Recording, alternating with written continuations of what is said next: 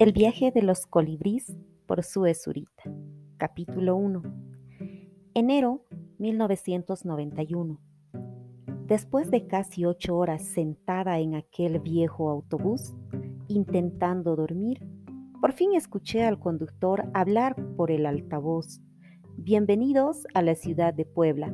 La temperatura es de 4 centígrados y el reloj nos indica las 5 y 55 am.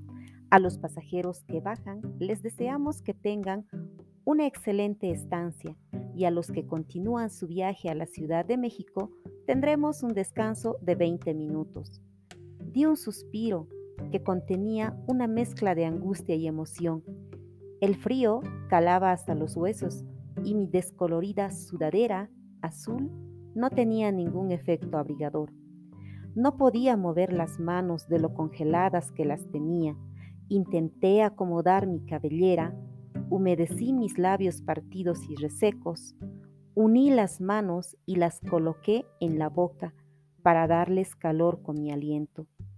Me paré del asiento y recogí mi maleta que estaba en el portaequipajes, arriba de mi lugar, y bajé del autobús lentamente. Esperé a que me entregaran una segunda maleta color azul marino, con ruedas ya desgastadas, y caminé a la salida de la terminal aún incrédula de mi osadía.